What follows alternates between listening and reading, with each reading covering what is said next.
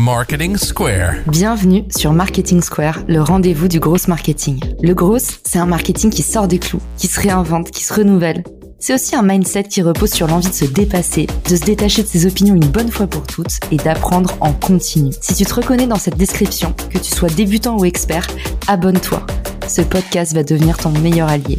Vous êtes une marque ou une entreprise qui cherchez à étendre votre portée sur les réseaux sociaux ou bien un créateur de contenu à la recherche de partenariats? Richmaker est là pour vous aider. Cette plateforme de mise en relation entre marques et influenceurs spécialisée en B2B est conçue pour vous permettre de toucher de nouvelles audiences à moindre coût. Avec Richmaker, vous pouvez trouver les partenaires idéaux pour votre prochaine collab en un clic. Rendez-vous sur Richmaker pour faire le plein d'idées et développer ce levier inexploité qu'est le partenariat.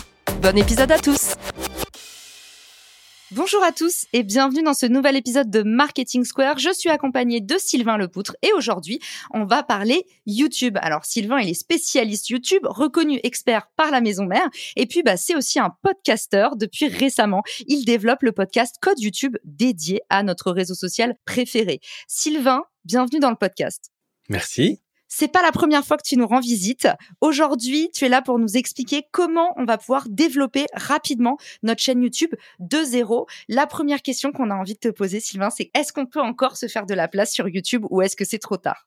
Alors, il y a totalement la place sur YouTube encore. Rien qu'en comparant avec le YouTube anglophone, on peut voir que sur une même thématique, on a 10 ou 20 ou 100 fois moins de chaînes en France. Donc, il y a largement la place tous les jours, je vois des chaînes, des nouvelles chaînes qui émergent. Donc, faut pas forcément écouter les gros youtubeurs qui font un peu la même chose depuis 10 ans et qui voient leur audience diminuer. Il y a tous les jours des nouvelles petites chaînes qui les remplacent, en fait, parce qu'ils savent mieux tirer profit des nouveautés de l'algo, des nouvelles façons de faire du contenu.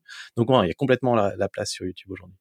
Génial. Et alors, du coup, par quoi tu commencerais si tu devais demain conseiller un débutant qui veut lancer sa chaîne YouTube de zéro? Pour les débutants et en particulier ceux qui ont un business, ceux qui ont une entreprise, je leur conseillerais de commencer petit. C'est-à-dire de pas forcément partir avec les ambitions les plus incroyables du monde parce que c'est le meilleur moyen de se mettre la pression ou de passer par exemple 20 jours ou 30 jours à essayer de faire le setup parfait, l'écriture parfaite et c'est très décourageant en fait.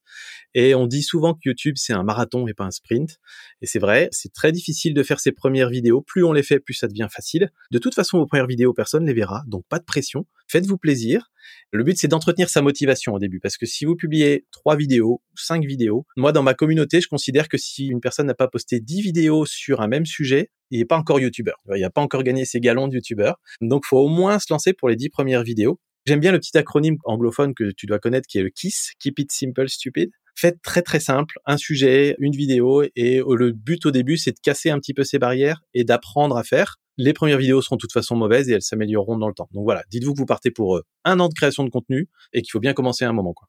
Premier conseil de Sylvain, commencez petit, mais en même temps, commencez en ayant un minimum produit en termes de matériel, le matériel minimum pour pouvoir commencer à faire un truc convenable. Un YouTuber, tu lui conseillerais quoi? Le minimum, c'est la caméra excellente qu'on a tous dans notre poche, qui est sur ce qu'on appelle un smartphone. C'est largement suffisant pour la plupart des créateurs. Le premier investissement que vous devriez faire, c'est probablement un micro pour euh, pouvoir avoir un bon son. C'est très important en vidéo. Et le deuxième investissement, éventuellement, ce serait d'avoir une lumière dans un premier temps, mettez-vous près d'une fenêtre. Ça va permettre d'avoir une lumière relativement douce et régulière, on va dire, sauf éventuellement les jours où il y a des nuages qui passent, mais ça c'est euh, des petites problématiques. Et après, dès que vous avez commencé à créer plus de contenu, vous vous rendrez compte qu'une lumière dans une pièce sombre, c'est beaucoup plus stable et beaucoup plus simple à utiliser que de se baser sur la lumière du jour qui va changer selon les saisons et selon la météo. Donc voilà, premier investissement un micro, deuxième investissement une lumière. La caméra, c'est le dernier truc à changer et vous le ferez quand vous serez sûr que vous vous êtes sur YouTube pour longtemps. Quoi. Intéressant aussi, toujours la lentille dorsale de la caméra qui en général a une résolution bien meilleure, donc pas le mode selfie, vous allez perdre en qualité. Et puis aussi, sachez que notamment sur iPhone, je sais pas sur Android comment ça se passe en général, mais sur iPhone, vous avez la possibilité de regarder votre résolution et de l'augmenter. Si vous avez une captation importante à faire, vous pouvez régler ça dans les settings de l'iPhone.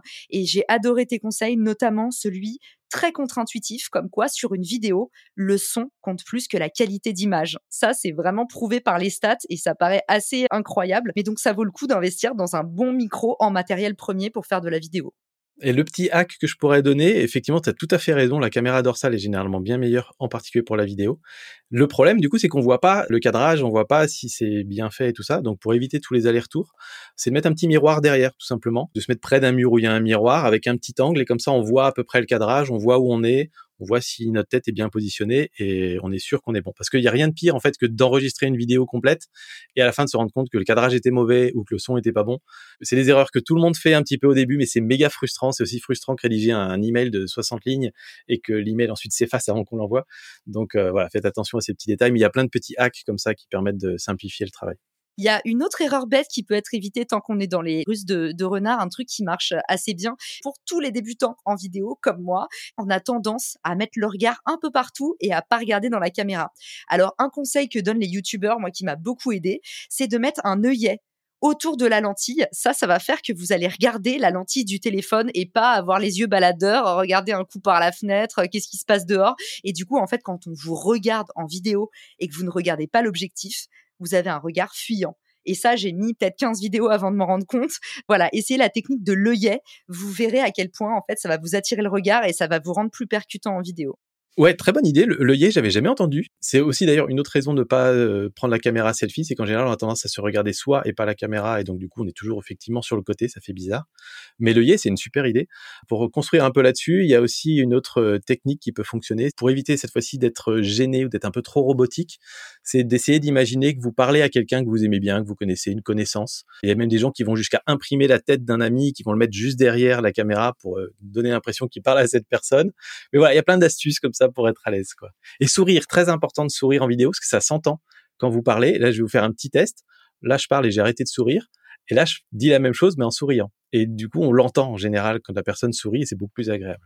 Donc, euh, si vous imprimez les images de vos amis pour vous sentir à l'aise, pensez bien à jeter tout ça avant que les personnes concernées arrivent chez vous, sinon c'est un peu flippant. Quelle est l'astuce numéro 2 qu'on pourrait donner à un débutant? Donc, la première, c'était commencez petit, commencez à votre échelle, investissez au minimum et puis apprenez en faisant. Conseil numéro 2, ensuite, sur quoi on enchaîne? Alors, le conseil numéro 2 que je donnerais, c'est produire beaucoup. Mais attention, pas n'importe comment.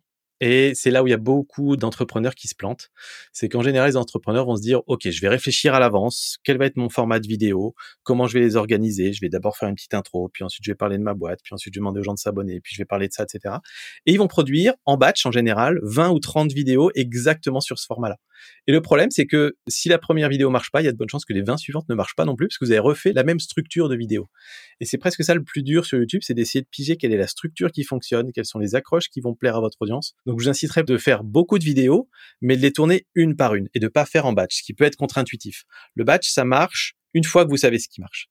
Et si vous voulez progresser, il faut pas faire de batch. Pour la petite anecdote, beaucoup d'entre vous connaissent peut-être MrBeast, qui est le plus gros youtubeur de la planète aujourd'hui, et un des plus obsédés par la plateforme et qui essaie de faire toujours les meilleures vidéos du monde. C'est assez intéressant de se dire que MrBeast, après ses 100 premières vidéos qu'il avait fait sur un an et demi, je crois qu'il avait 700 abonnés, aujourd'hui il a dépassé les 100 millions, il a expliqué qu'en fait dans chaque vidéo il apprenait quelque chose. Donc il se disait la première vidéo, par exemple, je vais essayer d'avoir une bonne voix avec mon micro. Donc je vais euh, optimiser cette partie. La deuxième vidéo, je vais avoir un beau décor. La troisième vidéo, je vais essayer de faire des effets au montage. Et donc à chaque fois, il se donnait un truc à apprendre, parce qu'il y en a énormément des choses à apprendre pour devenir vidéaste. Et plutôt que de se dire j'essaie de tout faire bien tout de suite, il disait chaque vidéo, c'est un terrain d'apprentissage pour une nouvelle fonction. Le meilleur moyen pour moi, c'est de vous mettre en tête de produire beaucoup, peu importe si c'est fait un petit peu à l'arrache, mais à chaque fois, vous tentez un concept de vidéo un peu différent, une façon d'aborder le sujet un petit peu nouvelle, une façon de tourner différente. Des fois, vous le faites en marchant, des fois, vous le faites euh, en fixe dans votre studio, des fois, vous le faites en capture d'écran, etc. Mais testez, testez, testez plein de choses pour vite voir ce qui accroche et ce qui accroche pas. Il y a aussi une part qui est très importante, c'est que vous allez vite comprendre ce qui vous plaît le plus dans la création de contenu. Sur YouTube, si c'est une souffrance, ça marchera pas. Vous allez arrêter tôt ou tard de toute façon. Je connais pas un YouTuber qui est là depuis plusieurs années qui ne prend pas plaisir à faire des vidéos. Moi, c'est ça que je conseille en général. Teste plein de choses, mais surtout pour toi, pour voir ce qui te plaît et de dire, mais je me suis éclaté en faisant cette vidéo. Ok, si tu t'es éclaté, fais-en d'autres comme ça parce que ça veut dire que tu es sur un truc qui te plaît et ça va se transmettre. Les gens vont accrocher aussi, ils vont venir avec toi dans le délire. C'est assez important. T'as raison de dire que en fait, euh, il faut aussi en avoir envie et être à l'aise parce que c'est hallucinant à quel point même en vidéo, on sent ceux qui n'ont pas envie d'être là, ceux qui sont en train de subir la vidéo et c'est vraiment malaisant surtout pour ceux qui nous écoutent qui sont euh, hyper empathiques ou hyper sensibles. C'est un truc qui se sent à travers l'image qui n'est pas très à l'aise. Effectivement, même si votre format il marche, si vous pouvez pas le tenir sur le long terme parce que vous n'êtes pas à l'aise et vous n'êtes pas bien, ça sert à rien de persévérer. Et l'appétit ne vient pas toujours en mangeant alors selon toi? Il y a des gens qui tombent amoureux du process. Hein. On peut se forcer à faire un post LinkedIn une fois par semaine. On peut se forcer même à faire des petits formats courts, mais des vidéos longues avec tout le travail qu'il y a derrière, du montage, etc. Et au début, c'est vous qui allez le faire probablement. C'est très difficile, à moins que vous ayez beaucoup beaucoup de sous pour tout déléguer. Mais en général, c'est voilà, c'est compliqué. Et je voudrais donner un autre petit conseil. Tu m'as fait penser. De façon assez étonnante sur YouTube, on voit qu'il y a beaucoup d'introvertis qui font des excellentes vidéos, qui font de très très bons contenus. Moi, j'aime bien dire que YouTube, c'est le royaume des introvertis. Et c'est assez drôle parce qu'on aurait tendance à penser l'inverse. Mais en réalité, souvent, les introvertis, ils l'ouvrent pas pour dire n'importe quoi. Ils ont tendance à être plus concis, plus structurés dans leurs paroles et dans leurs pensées. Et moi, je vois beaucoup d'introvertis qui voient un moyen d'expression assez génial où on n'a pas 12 personnes qui sont en train de nous juger en direct. Ils nous jugent, mais peut-être après. Donc après, il y a la question de la gestion des commentaires, etc. C'est autre chose. Mais si vous êtes introverti, cela surtout pas vous arrêter. Vous serez mal à l'aise au début, mais ça changera avec le temps. Moi, j'étais très mal à l'aise pendant mes 100 premières vidéos. C'est normal. On s'y fait avec le temps. Et voilà, si vous êtes introverti, il faut surtout pas que ça vous arrête, bien au contraire tant qu'on est dans la partie production, j'aimerais bien que tu nous livres un peu tes outils. Il y a quoi dans ta mallette à outils quand tu lances ta chaîne YouTube? De quoi on a besoin? Typiquement, moi, TubeBuddy, il m'a complètement changé la vie. Est-ce que toi, tu as des petites ressources pour débutants à nous partager qui permettent de gagner en confiance et gagner en croissance sur le réseau? Pas vraiment, bizarrement. TubeBuddy, j'en reviens parce que TubeBuddy est sur un modèle économique qui est en train de s'essouffler. Leur point d'entrée, c'est généralement de trouver les bons tags pour mettre sous sa vidéo YouTube ou trouver les bons mots-clés. Le problème, c'est que YouTube fonctionne plus du tout sur les mots-clés et les tags depuis 2015 à peu près. Et donc TubeBuddy continue parce que c'est séduisant comme offre, mais euh, moi je le vois sur les chaînes que j'accompagne en tout cas. Mettre les bons tags et tout ça, ça ne change absolument rien à la performance d'une vidéo. Sur tous nos clients, on met zéro tag. Sur mes vidéos, je mets jamais de tag. Ce qui compte, c'est les humains derrière, c'est pas les machines en fait. Ce que la machine YouTube lit, c'est est-ce que quand je montre ça à un humain, il a envie de cliquer dessus? Est-ce qu'il a envie de la regarder cette vidéo? Est-ce qu'il la regarde jusqu'au bout? Est-ce qu'il va en voir d'autres derrière? C'est que des signaux humains en fait. Donc faut apprendre ça et ça c'est long à apprendre. Je peux pas m'empêcher de repenser à l'époque il y a dix ans où on faisait des sites internet où on écrivait une liste de mots clés en blanc sur blanc en se disant que ça allait aider à être référencé sur Google. Ou les nuages de tags sur les présentations PowerPoint pour faire un peu euh, tech savvy. Dis-moi si je me trompe parce que j'avoue que parfois j'ai mes petites obsessions, mais avoir un outil comme TubeBuddy, ça te permet quand même d'avoir les mots-clés qui reach dans la barre de recherche, dans le search. Et ça, ça vous permet de bien faire votre description et votre titre, notamment quand vous êtes débutant, pour savoir en fait si vous traitez d'un thème ou un autre, quelles sont les expressions qui reach, qui ont le plus de portée, les mots-clés auxquels vous n'avez pas pensé. Et moi, je les mets en description et dans les titres parce que ça permet quand même de voir un peu ce qu'il y a sous le capot de YouTube et ce qui est tapé ou pas tapé pour trouver des vidéos. Alors, si on rentre dans ce sujet-là, mais on pourrait faire un épisode entier là-dessus. Aujourd'hui, YouTube utilise de l'IA, énormément d'intelligence artificielle. YouTube transcrit tout ce qui est dit dans la vidéo. YouTube est capable de faire des analyses de tout le texte qui est dit dans la vidéo pour essayer d'avoir un champ lexical. Et donc, en fait, cette information-là, ce qui est dit dans la vidéo, est beaucoup plus fiable pour YouTube pour déterminer la thématique de la vidéo que tout ce que le créateur va rentrer lui-même, notamment dans les parties non visibles, les tags, la description, etc., où on peut essayer de gruger un peu. Et donc, YouTube veut surtout éviter qu'on gruge. Et aujourd'hui, l'IA est beaucoup plus fiable que le, faire confiance au créateur. Moi, sur les tests que j'ai faits, le seul endroit où ça a un impact de mettre le bon mot-clé qu'éventuellement notre cible pourrait rechercher, c'est le titre. Là, oui, ça fonctionne. J'ai testé sur une chaîne toute neuve, sur la première vidéo. J'ai essayé de mettre sans les tags, avec les tags, c'était pas du tout répertorié. Dans la description, pas du tout répertorié. Je changeais le mot-clé dans le titre, c'était répertorié. Donc c'est le seul endroit où ça peut jouer un petit peu, mais ça va jouer que sur la première étape de l'algorithme YouTube, c'est-à-dire dans la sélection. Si je tape tel sujet dans la barre de recherche, YouTube va sélectionner des candidats et ensuite, YouTube va les classer. Et pour la partie classement, vous pouvez avoir mis 60 fois le même mot-clé, ça va pas fait remonter dans le classement. Ce qui compte pour le classement, c'est le taux de clic et la rétention, donc la durée pendant laquelle les gens vont regarder la vidéo. Et ça, ça dépend pas des tags ou des mots-clés. Donc je précise, la recherche, c'est 10 euh, à 15% du trafic sur YouTube. C'est une source de trafic très importante si vous avez une liste email à faire grossir, si vous voulez convertir très vite, mais pas forcément pour créer une communauté. Mais c'est voilà, c'est un outil qui est très intéressant pour démarrer une chaîne YouTube. Ce que vous faites dans ce cas-là, c'est vous vous mettez dans la peau de votre client et vous dites, OK, qu'est-ce qu'il va taper? C'est quoi son problème? Et qu'est-ce que je taperai à sa place sur la barre de recherche? vous démarrez une fenêtre privée, une fenêtre où vous êtes déconnecté de votre compte YouTube pour pas que les résultats de recherche soient impactés par votre historique. Et vous allez taper exactement ce qui vous vient en tête. Et vous allez voir les premiers résultats qui sortent.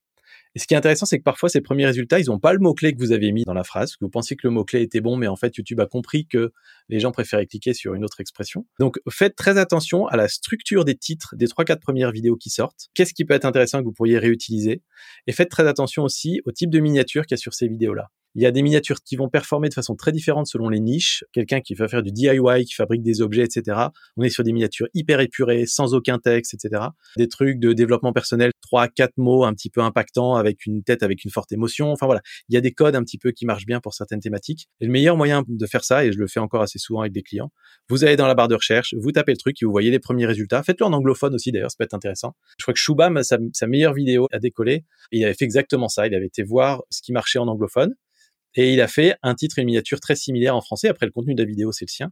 Mais il a recopié un petit peu, s'est inspiré en tout cas très fortement de ce qui avait cartonné pour une autre chaîne. Donc ça, je pense que c'est une démarche qui est beaucoup plus fiable que d'essayer de chercher des tags, des mots-clés euh, qui vont faire un titre qui n'a pas de sens. Quoi. Je suis pas venu pour souffrir, Sylvain. pas la peine d'être agressif. Très bien, je vois tu ne me respectes plus depuis que j'ai donné les pires conseils sur YouTube. Ok, bon bah TubeBuddy, vous avez compris, surtout ne vous abonnez pas. Donc tu nous as dit il n'y a pas spécialement d'outils pour se lancer finalement. Faites plutôt confiance à YouTube lui-même, utilisez la barre de recherche, faites votre petite analyse concurrentielle et regardez un petit peu les codes de votre industrie. Toi tu nous dis essayez de faire pareil que les contenus qui cartonnent. Est-ce qu'on a des exemples aussi Sylvain si on essaye de faire en opposition?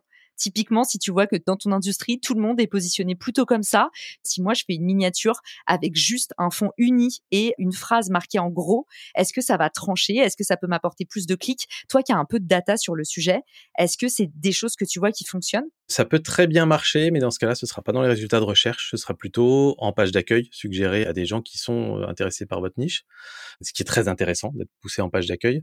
Et c'est une mécanique de titre qu'on utilise assez souvent avec les clients, c'est-à-dire que tu vas prendre un contre-pied. En fait, tu vas dire, OK, ça, c'est quelque chose que tout le monde considère comme établi, tout le monde est d'accord, tous les marketeurs pensent que faire de l'acquisition, c'est hyper important. Tu vas faire une vidéo dont le titre va être pourquoi l'acquisition a tué mon business. Et ça, c'est un truc auquel on s'attend pas. Du coup, il y a un espèce de FOMO qui va se créer. FOMO, c'est fear of missing out, c'est-à-dire je vais rater une, information si je clique pas dessus. Et donc, prendre un contre-pied, un truc un peu négatif, va inciter les gens à cliquer. Et ensuite, dans la vidéo, vous allez expliquer. Parfois, on peut même commencer la vidéo, très honnêtement, en disant, bon, je vous ai bien eu, en vrai, j'en fais un peu l'acquisition, mais je voulais attirer votre attention parce qu'il n'y a pas que ça, et puis ensuite dérouler ton propos. On peut tout à fait faire ça, et ça, c'est une mécanique qui marche pas mal. Donc, c'est un bon moyen de se démarquer. Génial. Et justement, tout ça, c'est dans le but d'augmenter aussi la rétention et le taux de clic sur sa vidéo et justement l'étape suivante qu'il faut selon toi travailler pour développer rapidement sa chaîne. Alors, on va rester très simple parce qu'on pourrait en parler des heures aussi. La rétention, c'est la durée pendant laquelle les gens vont regarder votre vidéo. Sur YouTube, c'est un mix, on va dire, il y a plein de critères, mais les critères essentiels sont le pourcentage moyen de la vidéo regardée, et la durée moyenne de visionnage. Par exemple, vous avez une vidéo de 10 minutes, les gens la regardent pendant 50%, la durée moyenne de visionnage, c'est 5 minutes. Donc évidemment, si vous faites une vidéo d'une heure, la durée moyenne de visionnage va rarement être de 50%, elle va plutôt être à 15%, 20%. Vous n'avez pas besoin d'atteindre les mêmes rétentions selon la durée de la vidéo. Le truc le plus simple pour améliorer sa rétention, c'est d'aller voir dans les analytics une fois que vous avez posté des premières vidéos et de voir un petit peu votre courbe. YouTube vous donne toutes les données et vous allez voir généralement dans les 30 premières secondes, il y a une grande chute et là, le petit conseil que je peux vous donner, c'est faites en sorte d'essayer d'être au-dessus de 65% au bout de 30 secondes. Ça, c'est la métrique qu'il faut essayer d'atteindre.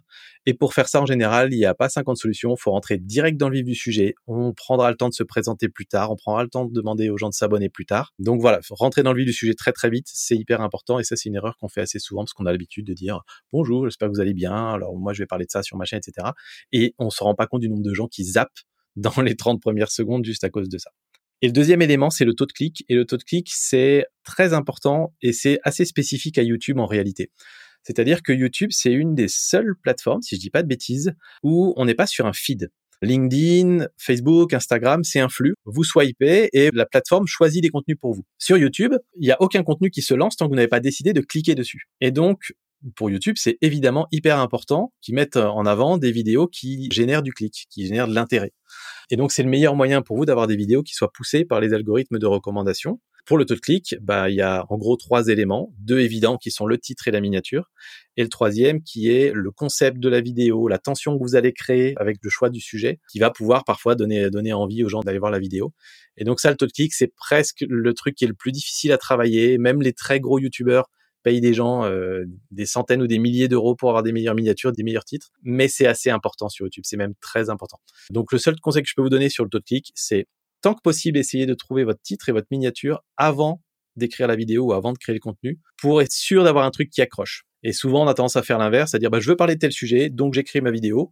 Et après, on se dit, bon, bah, du coup, comme titre, comme j'ai dit ça au début, je vais choisir euh, comment euh, faire ça en cinq étapes. Et en général, ça fait des titres qui sont un peu mous et pas forcément très accrocheurs.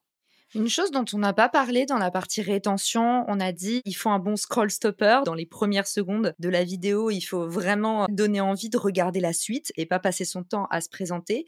Est-ce que c'est pas une bonne pratique de euh, donner aussi un petit incentive en fin de vidéo ou est-ce que c'est lourdeau? Réponds-nous franchement, Sylvain. Ça peut se faire encore. Si on le fait bien, ça s'est fait très longtemps. Il y a toute une période où c'était vraiment, on faisait traîner la vidéo en longueur pendant 15 minutes pour euh, une grande révélation à la fin.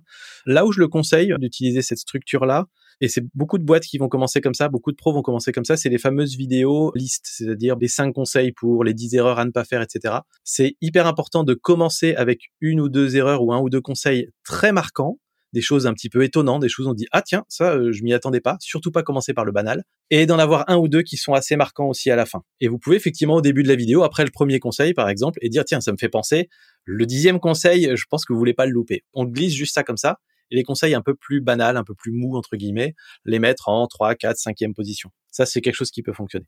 En résumé de cette partie 3, tu nous as dit focus sur les métriques de la rétention, donc faire rester les gens le plus longtemps possible. Donc un bon scroll stopper, on soigne les premières secondes de sa vidéo absolument et un bon incentive, donc une motivation potentiellement pour rester jusqu'à la fin de la vidéo, en tout cas le plus longtemps possible. Tu nous as aussi dit il faut tenir sa promesse. Ça c'est important, c'est justement que les gens se sentent pas lésés par le titre, sinon va y avoir du drop, va y avoir des gens qui s'en vont de la vidéo et ça ça va influer négativement votre score auprès de l'algo. Et puis la partie taux de clic, les gens qui cliquent pour visionner votre vidéo. Tu nous as dit le nerf de la guerre, c'est dans la miniature et le titre. Et là-dessus, la science fait continuellement des progrès, mais il y a encore des experts qui s'écharpent sur le sujet et il n'y a pas de règles trop établies, mais on sait l'impact énorme que ça a. Ouais, ça se réinvente tout le temps. Ce qui est assez intéressant, c'est que c'est pas propre à YouTube. Si on regarde même les journaux papier, il y a 20 ans, il y avait déjà, il y a des grands titres, il y a des petites mécaniques qui nous intéressent à certains sujets, à certains articles, les émissions télé, enfin tout fonctionne comme ça depuis toujours. Après, il y a des codes spécifiques à la plateforme et ces codes évoluent dans le temps. Donc, faut être capable de suivre, de rester un petit peu à la page. Comme tu l'as précisé, effectivement, il faut essayer d'éviter d'être mensonger dans le titre, de promettre quelque chose qui n'arrive pas. Ceci dit, la bonne dose, c'est souvent d'avoir un petit peu exagéré quand même. C'est-à-dire que si vous voulez rester trop dans votre zone de sécurité, souvent ça va faire un titre qui est pas assez percutant. L'audience sur YouTube est assez permissive en réalité. Si le contenu est bon derrière, on accepte de s'être fait un petit peu avoir par le titre et on pardonne aux créateurs en général. Et dernière chose pour te cuisiner un peu sur la partie euh, stats et algo, parce que je sais que tu aimes cette partie-là autant que moi, il y a autre chose qui compte, c'est comment est-ce que tu vas mener d'une vidéo à l'autre. Est-ce que tu as des astuces pour nous? Donc, on peut faire un écran de fin qui permet de mettre en avant les différentes catégories de votre chaîne, vos vidéos les plus regardées ou les vidéos suggérées en fonction de ce que regarde l'utilisateur. Est-ce que tu as des petites astuces pour nous pour pouvoir justement fidéliser hors vidéo, mais faire en sorte que l'utilisateur, en fait, il continue à rester sur ta chaîne et à consommer d'autres vidéos? Je te donne un exemple sur les podcasts. Moi, je fais souvent des liens entre mes podcasts est-ce qu'on peut faire la même chose pour les vidéos? Est-ce que ça fonctionne? Est-ce qu'il y a des bonnes pratiques? Oui, carrément, et c'est chouette parce que tu as effectivement les bonnes pratiques. Tu prônes pas l'idée, par exemple, de renvoyer vers ton site web à chaque vidéo, ce qui peut être très tentant pour des entrepreneurs de dire, bah, mais je veux convertir, je veux que les gens s'inscrivent à ma mailing list ou à y voir mes offres. En fait, la bonne façon de faire, c'est de découper ces contenus en types de vidéos. Il y a des vidéos qui vont être pour vous faire découvrir par une nouvelle audience. Pour ça, il faut jouer le jeu de YouTube à fond. Donc euh, le titre, la miniature, tout ce qu'on a dit. Et à la fin de votre vidéo, faut emmener les gens vers une autre vidéo de votre chaîne. Et pour ça, il y a une seule pratique à faire. Il n'y en a pas deux. C'est vous ne faites surtout pas de conclusion. Attention aux mots conclusifs du type euh, bon, c'est tout pour aujourd'hui, ce genre de choses, parce que là les gens se barrent tout de suite. On est dans le contenu, dans le contenu, dans le contenu. Et d'ailleurs, puisque vous avez aimé cette vidéo, j'en ai fait une autre qui est sur un sujet complémentaire et vous décrivez, vous expliquez pourquoi il faut aller cliquer sur cette vidéo. Vous faites le geste avec le doigt, vous pointez l'endroit où les gens vont pouvoir cliquer. Et ça, je vois vraiment les écarts dans les stats, le taux de clic qu'on peut avoir. Le taux de clic de base sur un élément de fin sur une vidéo YouTube, il va tourner en général autour de 1%. Quand on fait un appel à l'action de ce type-là, j'ai des vidéos qui tournent à 12 ou 15%. Donc c'est monstrueux la différence que ça peut faire en expliquant pourquoi les gens doivent aller voir l'autre vidéo et cliquer dessus. Pas d'autre appel à l'action l'appel à l'action à l'abonnement ou à aller voir votre site, etc. Vous le faites en milieu de vidéo, tomber comme un cheveu sur la soupe, ça passe très bien.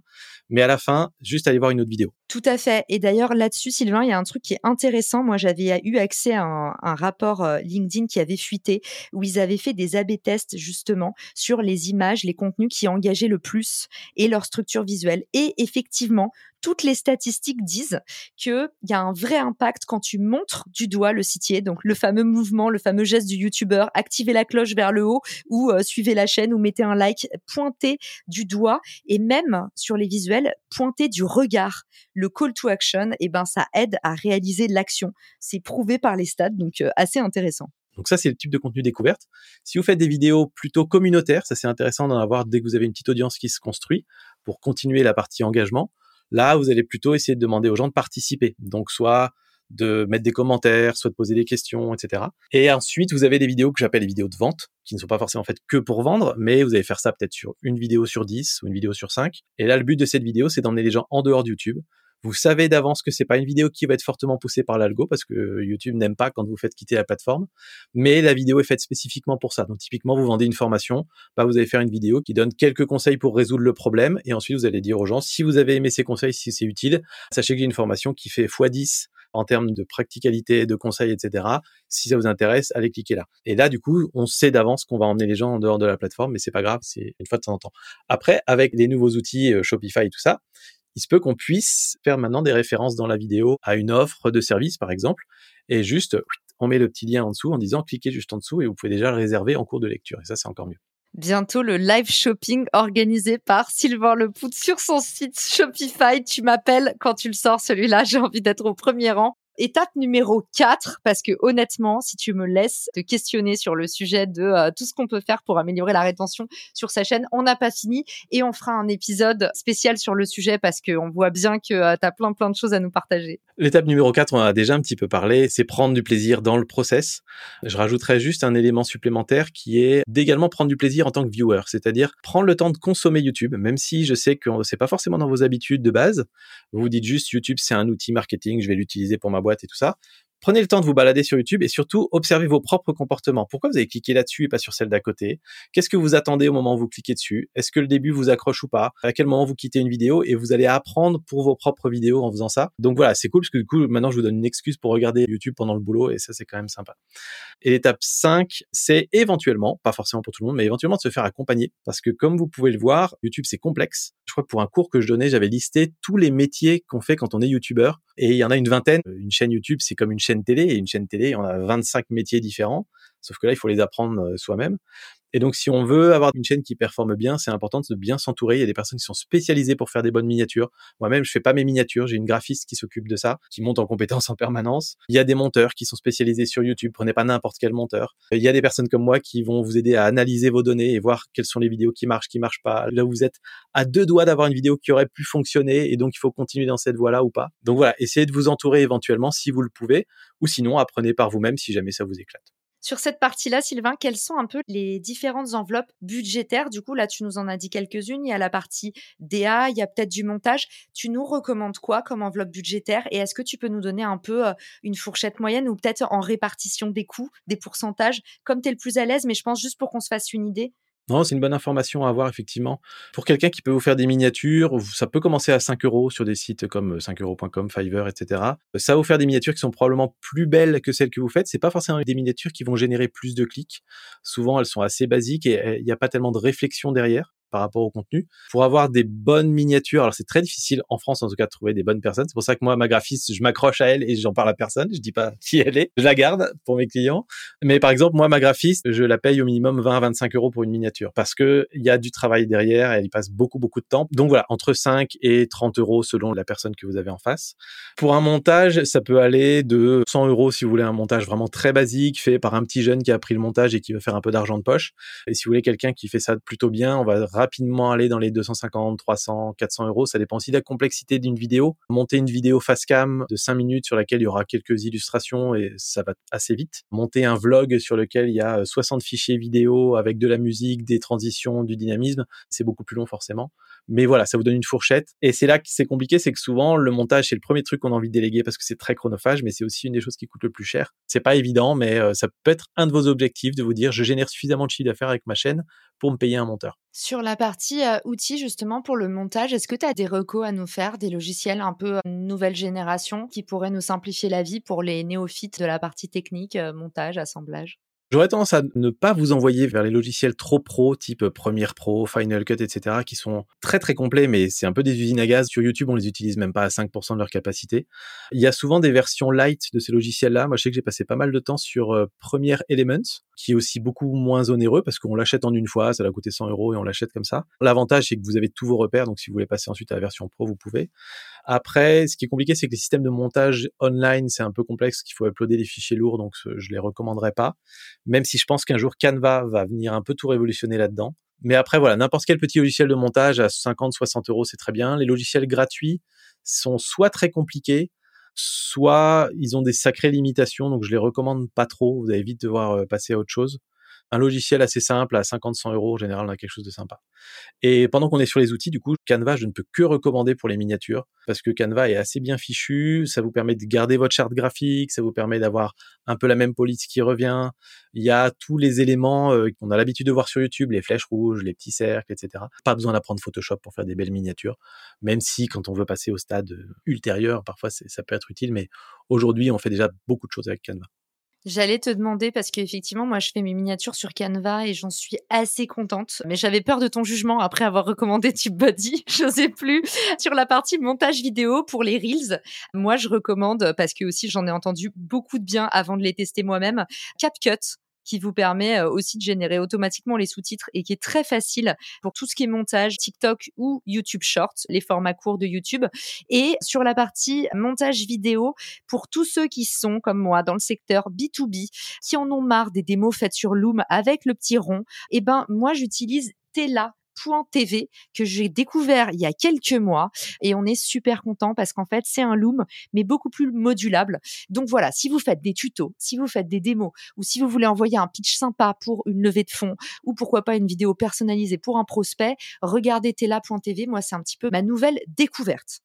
Sylvain, merci pour tout ce que tu nous as partagé. Non seulement tu nous as délivré le contenu de l'épisode et plus encore, moi j'ai appris tellement de choses, beaucoup plus de choses pendant cet épisode qu'en euh, des dizaines d'heures de recherche sur YouTube. Donc merci pour euh, ta générosité et la qualité de tes partages. On te retrouve bientôt pour un nouvel épisode sur YouTube. En attendant, où est-ce qu'on peut t'envoyer des roses, des messages d'amour? Bah, sur LinkedIn et puis sinon sur le podcast Code YouTube qu'on a lancé il y a pas très longtemps avec l'ami Mathieu Germer et euh, c'est un podcast dédié aux entrepreneurs et aux entreprises qui se lancent sur YouTube. Retrouvez-nous là-bas.